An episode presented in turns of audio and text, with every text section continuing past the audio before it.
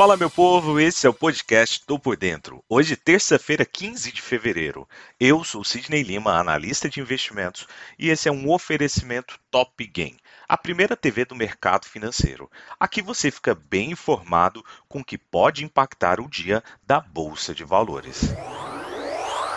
Ontem, principal índice da Bolsa Brasileira fechou o dia com uma alta, suave alta de 0,29% o quinto avanço consecutivo, resistindo aí ao clima de aversão a risco que tomou conta dos mercados globais diante das tensões geopolíticas entre Rússia e Ucrânia.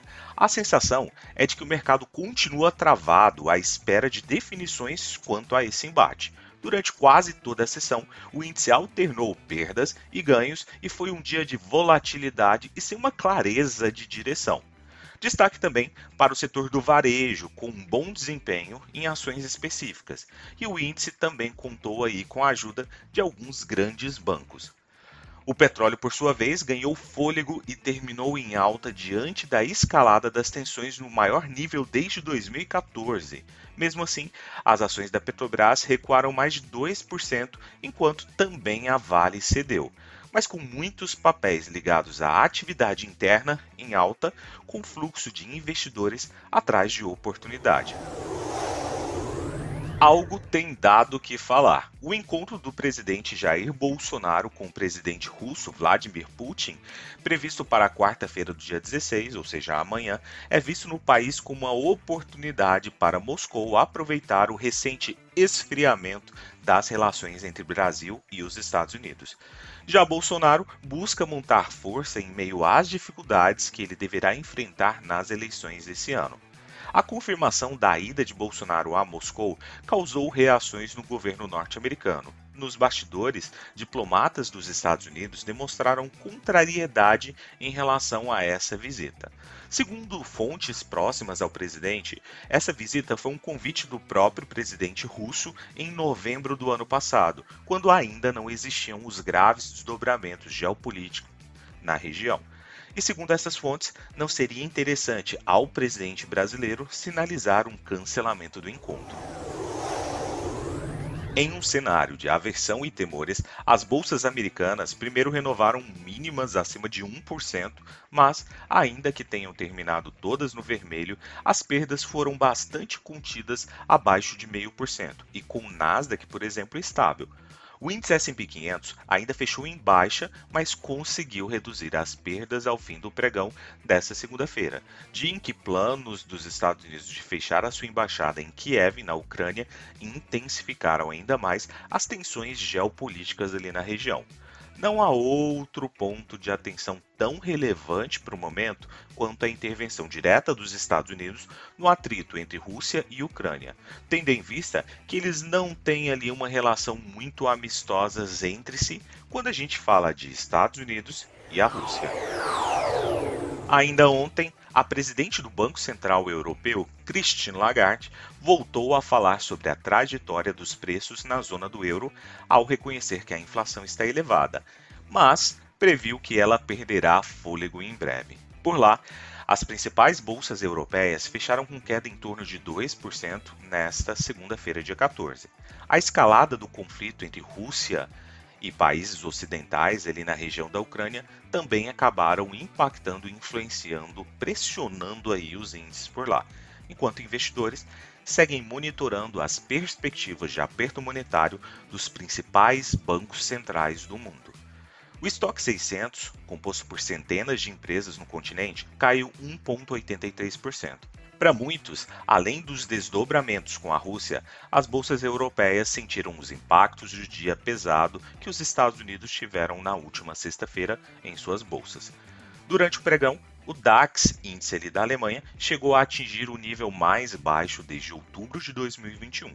No fechamento, a bolsa de Frankfurt caiu 2,02%.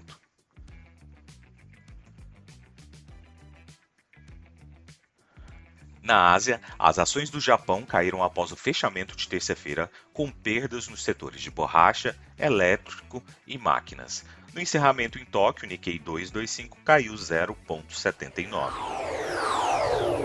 Quanto ao petróleo, os preços do petróleo caíram nesta terça-feira à medida que investidores arrecadaram lucros do rally do dia anterior para máximas de 7 anos, e à medida que os mercados de ações globais acabaram caindo. Embora as preocupações persistentes de que a Rússia possa invadir a Ucrânia, interromper o fornecimento de petróleo tende aí a continuar trazendo uma instabilidade para o mundo. Vale lembrar que os benchmarks, quando a gente fala de WTI e petróleo Brent, atingiram seu maior nível desde setembro de 2014, nessa última segunda-feira, com Brent atingindo 96,78 dólares e o WTI 95,82. Os investidores estão de olho porque, como a gente diz, 100 dólares é logo ali. Para que você possa entender toda essa treta, a Rússia é um dos maiores produtores de petróleo e gás do mundo. E temores de que ela possa invadir a Ucrânia levaram uma alta do petróleo para aí uma expectativa de mais de 100, como eu falei anteriormente, um nível não visto desde 2014 tendo em vista que sanções e paralisação do fluxo internacional podem fazer com que, mesmo de forma suave, ocorra uma queda no estoque da commodity, fazendo com que o preço dispare, em uma simples relação entre oferta e demanda totalmente desequilibrada. A realização de lucros pesou no mercado enquanto havia poucas notícias fundamentais e as preocupações sobre a situação da Ucrânia continuarão permanecendo no radar. Na agenda de hoje, Contexto Brasil, às 8 horas temos IGP aqui no Brasil. Às 10 horas e 30 minutos temos IPP lá nos Estados Unidos.